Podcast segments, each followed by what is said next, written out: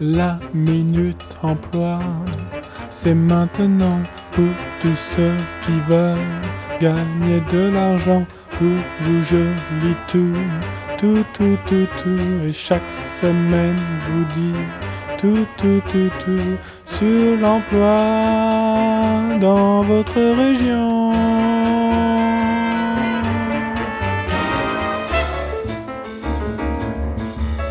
Bonjour à tous et bienvenue pour cette déjà sixième minute de l'emploi. De moins en moins d'auditeurs et je crois que c'est un signe de la qualité de l'émission. C'est l'audience qui nous fait signe qu'elle reprend peu à peu le chemin de l'emploi. Je félicite donc tous ceux qui m'entourent dans ce studio pour le travail fourni et ces chiffres en baisse particulièrement encourageants. Eh bien, c'est parti pour la lecture de cette sixième offre d'emploi. On recherche des casseurs écologiques. La mission?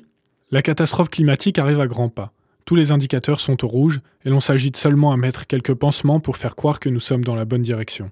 Mais nous ne changeons pas les fondements qui font que tout va mal, avant que l'on y soit inéluctablement contraint. Pour faire face à ce constat, sans rester les bras mous sur son clavier d'ordinateur, l'association Loi de janvier 1793, Capital Fracasse, recrute des activistes écologiques à tendance violente pour agrandir ses rangs dispersés. Nos modes d'action sont divers, la plupart issus du militantisme violent, sabotage, dégradation, désordre, mais adaptés aux contraintes écologiques actuelles. Nos objectifs qualité en termes de RSE, responsabilité sociale et environnementale, sont très exigeantes. Toutes nos actions sont garanties zéro déchet, 100% matériaux recyclés ou issus du réemploi. Notre faible bilan carbone par action est compensé par le plantage d'arbres sur des friches urbaines détenues par des promoteurs immobiliers. Quelques exemples de nos actions au quotidien. Lorsque nous brûlons des voitures, la chaleur dégagée sert à chauffer les locaux municipaux les plus proches, mairie, préfecture, commissariat, etc. Le verre brisé lors d'éventuels fracas est recyclé pour être fondu en tessons de bouteilles que nous réutilisons. Les pavés jetés sont issus de mines dont les conditions de travail respectent les droits de l'homme et de l'environnement. Les recettes de vol militants sont redonnées à des associations d'aide aux démunis. Nous pratiquons aussi l'activisme sonore, les attentats musicaux, aller faire exploser des fanfares à fragmentation dans les banques ou grandes entreprises pour leur rendre impossible la réalisation de leurs irresponsables tâches. Faire du bruit pour empêcher le capitalisme de tourner. Vos missions seront l'élaboration de plans d'action ainsi que la veille à leur conformation aux normes environnementales. Puis évidemment l'action de terrain. Vous devez également vous occuper du potager, où nous produisons en agriculture biologique les huiles végétales nécessaires à la fabrication de nos cocktails Molotov. De même, les fumigènes sont produits à base d'huiles essentielles du jardin, ce qui rend leur vapeur bonne pour la peau des policiers ou passants malchanceux. Ces mêmes vapeurs sont hypoallergéniques et piquent les yeux sans les détruire. Type d'emploi C'est un emploi non aidé en horaire variable. Profil et compétences recherchées. Master en défonçage d'abribus publicitaires JC Deco. Bachelor 2 en casse urbaine, pas les secs, casse urbaine, pas sociale. Brevet d'état en maraîchage bio de combustible explosif formation artisanale de tailleur de pavés, expérience professionnelle de 5 ans en entreprise de casse urbaine, adhésion spontanée au réseau de collectifs à capuche noire avec écriture rouge, à l'aise avec les réseaux sociaux, dégourdi avec les matraques, franc du collier avec les boucliers en plexiglas. Salaire, à bas l'argent. Lieu de travail, grande ville, rond-point, centres commerciaux. Envoyez CV lettre de motivation à xxx at capitalfracas.com. C'est maintenant la séquence de la lettre qui ce mois-ci étrangement m'a été directement envoyée. Bien le bonjour. Voilà 15 ans que nous avons passé l'âge de la traite, ma femme et moi. Enfin heureusement, ça fait plus longtemps que l'on y est. On peut même dire que nous y avions toujours été, puisqu'à 25 ans, ma femme et moi avons arrêté de travailler dans les entreprises, quelles qu'elles soient. Nous avons vécu, tous les deux, en ermite vieux cons, heureux sur leur montagne. Nous avons vécu de rien pendant 50 ans, et cela nous allait très bien notre terre et nous dessus. Nos principaux loisirs, qui étaient le plus clair de notre temps après le jardinage, étaient le sabotage de cette société de merde de laquelle nous nous tenions éloignés, mais que nous connaissions bien par les journaux.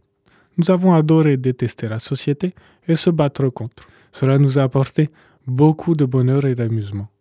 En 1976, nous avions investi dans un vieux camion. Nous allions récupérer les déchets polluants que des entreprises jetaient dans la nature pour les injecter la nuit dans le réseau d'eau des maisons de leurs dirigeants. Ma femme a un certain goût pour la plomberie et la mécanique. En, 80, en 95, nous avions réussi à créer un réseau de tuyauterie qui récupérait les gaz issus des vaches, toxiques à haute dose, d'une ferme-usine, pour alimenter le réseau de chauffage d'une coopérative laitière véreuse. Il marchait pas droit à l'époque dans les bureaux. Plus récemment, nous avons installé un détecteur de SUV pas loin de chez nous. À chaque passage de ces voitures, un mécanisme répond une volée de pointe au sol. Nous participons à l'emploi rural, cela fait bosser le garagiste du coin, même si je l'aime pas trop celui-là. Enfin voilà, nous vieillissons, avons bien vécu, mais nous rendons compte que nous avons peu partagé. Nous voulons rencontrer des jeunes et leur transmettre nos méthodes, qui n'ont pas fait leurs preuves, mais qui existent et peuvent peut-être les faire si on les utilise bien. À tantôt. À une lettre qui me rappelle mes vacances avec mes parents dans le Perche, nous quatre dans le 4x4 familial, à chercher des pneus neufs. Allez, trêve de nostalgie, passons au présent et même au direct, puisque c'est le moment de la séquence téléphone. Allô? Allô, la technique? La technique, est-ce qu'on a quelqu'un en ligne? C'est la deuxième fois, ce serait bien qu'il y ait quelqu'un. Ah, ok, très bien. Alors ça, c'est fort. On ne l'avait jamais fait en régie. On me dit que la personne du standard n'a pas su choisir parmi tous les appels et que pour ne pas faire de favoritisme, elle n'en a choisi aucun. Eh bien, laissez-moi deux secondes.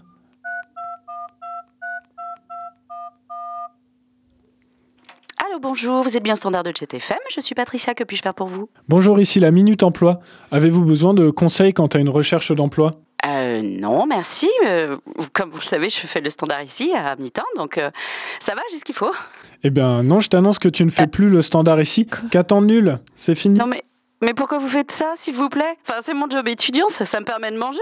Pourquoi? Alors, je ne peux que te conseiller d'écouter l'émission et peut-être enfin que tu écouteras ce que je te dis. C'est ça, mais... Foutre, hein. je trouverais bien mieux ailleurs. Et puis, euh, c'était même pas vrai, de toute façon, il y a eu rien, rien, un appel, rien du tout, zéro. J'avais juste dit ça, moi, pour pas que vous soyez triste et que vous pleuriez, voilà. Sale type Bon, elle dit ça sous le coup de la tristesse. On la comprend, c'est dur de perdre son emploi. Heureusement, nous sommes là pour vous aider. Donc n'oubliez pas d'appeler le standard dès mercredi prochain pour passer dans l'émission.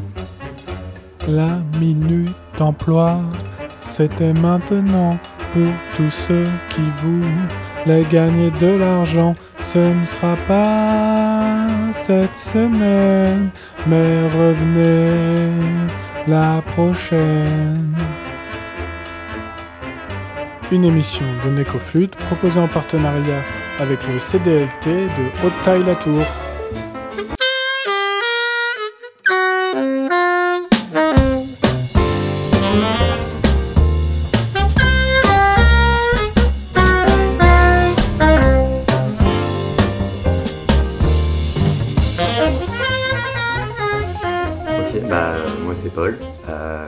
Euh, étudiant, euh, étudiant à Nantes, en sciences de l'éducation.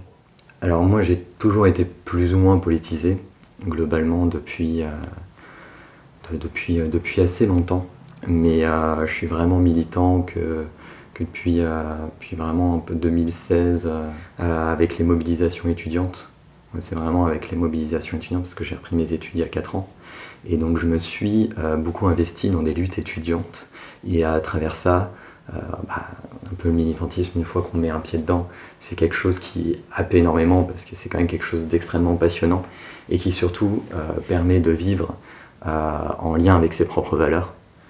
Et euh, donc moi, c'est quelque chose que j'ai pris un peu à bras le corps, à travers ça, donc à la base à travers les luttes étudiantes. Aussi d'autres choses, moi à l'heure actuelle, je suis très sensible aux luttes anti-répression policière qui sont d'autant plus d'actualité dernièrement avec beaucoup de mutilés. Ça vient, du fait que moi je me suis fait euh, pris à partie en marge d'une manifestation et tabassé par des flics. J'ai failli finir dans un état assez grave et ma moelle épinière aurait pu être touchée. Heureusement ça n'a pas été le cas, mais bon, pour le coup ça m'a vachement euh, mobilisé sur cette question anti-rêve. C'est pour ça d'ailleurs que je suis street medic maintenant. Donc euh, je lutte au quotidien contre les répressions policières et je soigne les gens en manifestation. Voilà. À côté de ça, euh, bah, je suis très lutte anticapitaliste. Et pour moi, quand on est lutte anticapitaliste, on ne peut pas être, euh, ne pas être écolo. À côté, pour moi, c'est un combat qui est dual, qui est même peut-être une triade entre le social, l'anti-libéralisme et capitalisme et l'écologie. Pour moi, c'est vraiment trois combats qui, à l'heure actuelle, ne font plus qu'un, puisqu'ils ont tous un peu la même origine. Et c'est un système qu'on combat, un système qui euh, provoque une lutte des classes, un système qui provoque une crise économique et euh, une crise écologique, pardon. Et euh, c'est dans ces deux choses, qu'on, dans, dans, un dialogue entre ces deux luttes à l'heure actuelle, qu'on doit se battre contre le capitalisme, autant pour les personnes précaires que pour l'avenir de notre planète je lutte par un, certain nombre de moyens. Pour le coup, moi, je suis assez ambivalent là-dessus, contrairement à certains camarades. Euh, j'essaie en tout cas, moi, de déplacer de, nos discours de lutte, qui est un clivage entre action non violente et violente.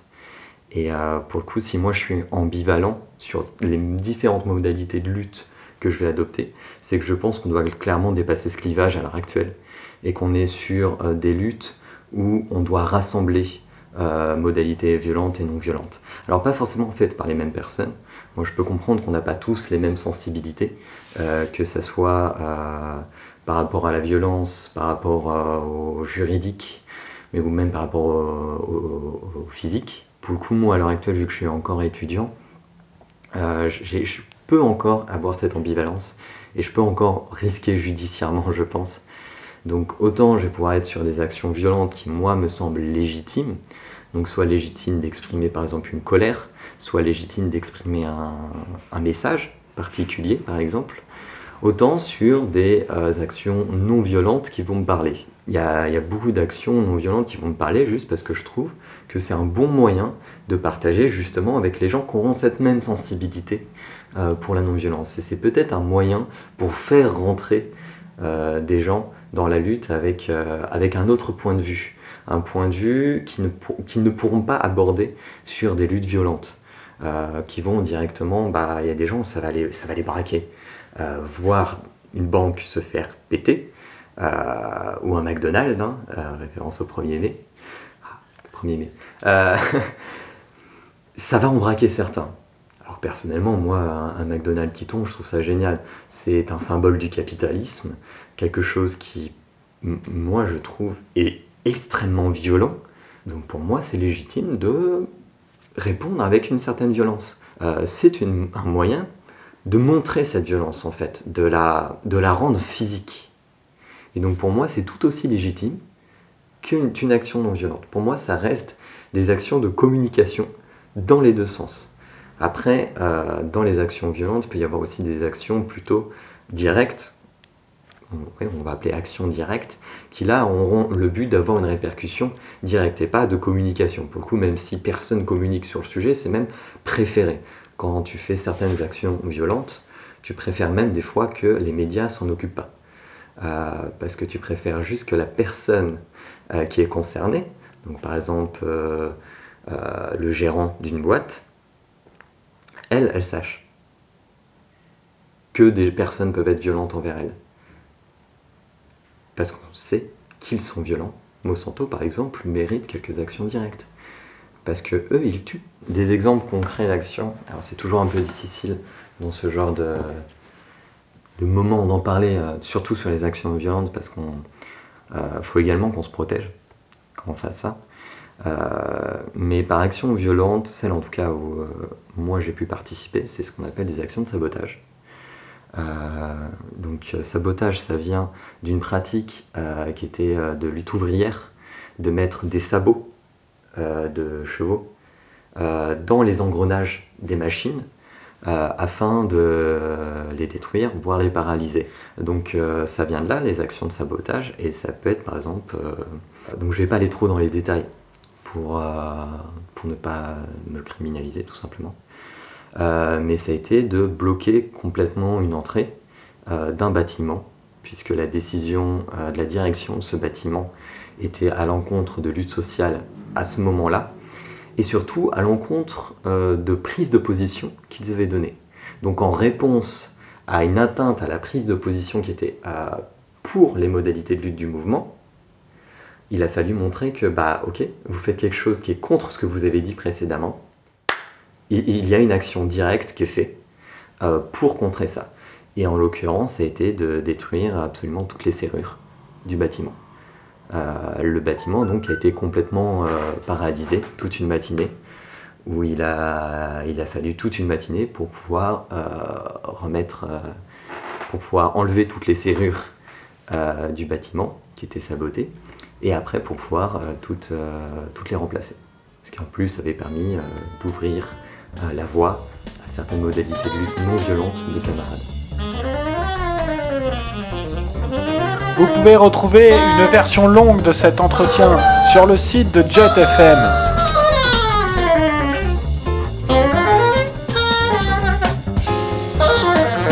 C'était la sixième minute de l'emploi, la chronique mercredi madère de JetFM.